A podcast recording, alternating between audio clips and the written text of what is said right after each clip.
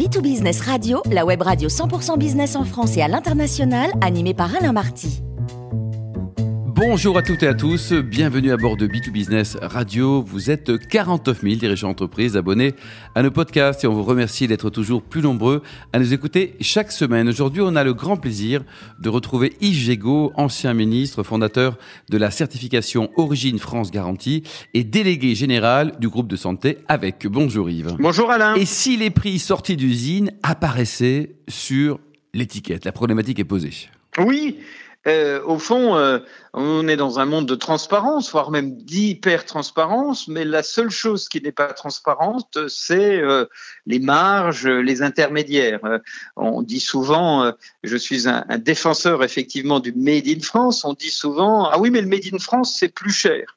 Et puis quand on regarde la réalité des choses, certaines grandes marques fabriquent des produits en les ayant délocalisés dans des pays low cost et euh, nous les réimportent en France sous leur marque. D'abord en faisant croire souvent aux consommateurs que c'est français. Il y a une vraie confusion aujourd'hui entre la marque et l'origine. Et puis surtout euh, en, appliquant des prix qui sont très loin des prix de sortie d'usine. Je vous donne un exemple pour illustrer ce que je dis.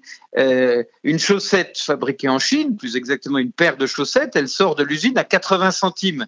S'il y avait une marge raisonnable, euh, elle devrait être vendue 2 ou 3 euros.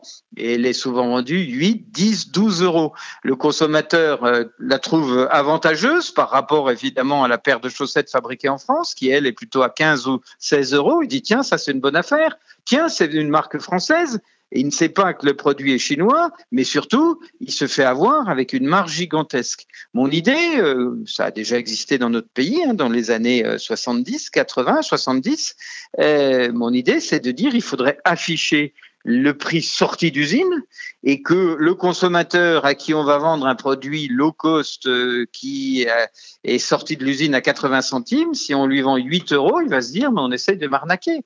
Il va d'abord comprendre que le produit n'est pas français et il va ensuite pas accepter de ne pas bénéficier de l'effet low cost. Je pense que l'effet low cost, il peut pas rentrer seulement dans la poche des intermédiaires, il doit être aussi partagé par le consommateur.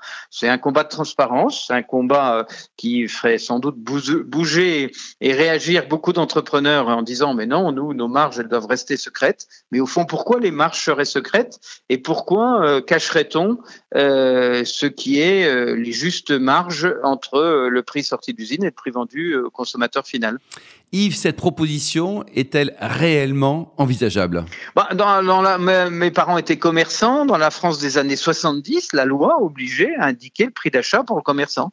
J'ai d'ailleurs le souvenir de, de, ma chère maman qui euh, mettait en tout petit en haut de l'étiquette de son prix euh, son prix d'achat sous forme presque d'un numéro et puis euh, le prix de vente réel. Ça a été obligatoire dans notre pays. Je vois pas pourquoi cette transparence-là ne serait pas un jour à l'ordre du jour. Euh, elle viendrait réguler la mondialisation, elle viendrait surtout faire bénéficier l'acheteur final eh bien, de l'effet prix bas. Au fond, euh, quand vous êtes fabricant, euh, importateur de chaussettes, que vous les vendez en France sous une marque qui a l'air française, si vous les avez payés 80 centimes, pourquoi est-ce que le consommateur ne bénéficierait pas un peu, lui aussi, de l'effet low cost? Comment le faire? Juste par une mesure de transparence, en imposant la transparence. ça ne coûte pas cher, ça ne coûte pas d'argent public, c'est une décision politique et ça peut bien changer la donne pour redonner d'ailleurs à l'industrie française euh, eh bien ses lettres de noblesse et puis euh, limiter un peu tous ceux qui euh, se sont enrichis sur le dos des producteurs, tous les intermédiaires qui, additionnant des marges aux marges, aux marges et aux marges, font que le producteur n'arrive plus à vivre, le consommateur paye trop cher et qu'entre les deux, c'est l'absence de transparence et c'est l'obscurantisme absolu. Merci beaucoup Yves Jégo pour ce billet d'humeur. Je rappelle que nous avons le grand plaisir de vous retrouver régulièrement à bord de B2Business Radio.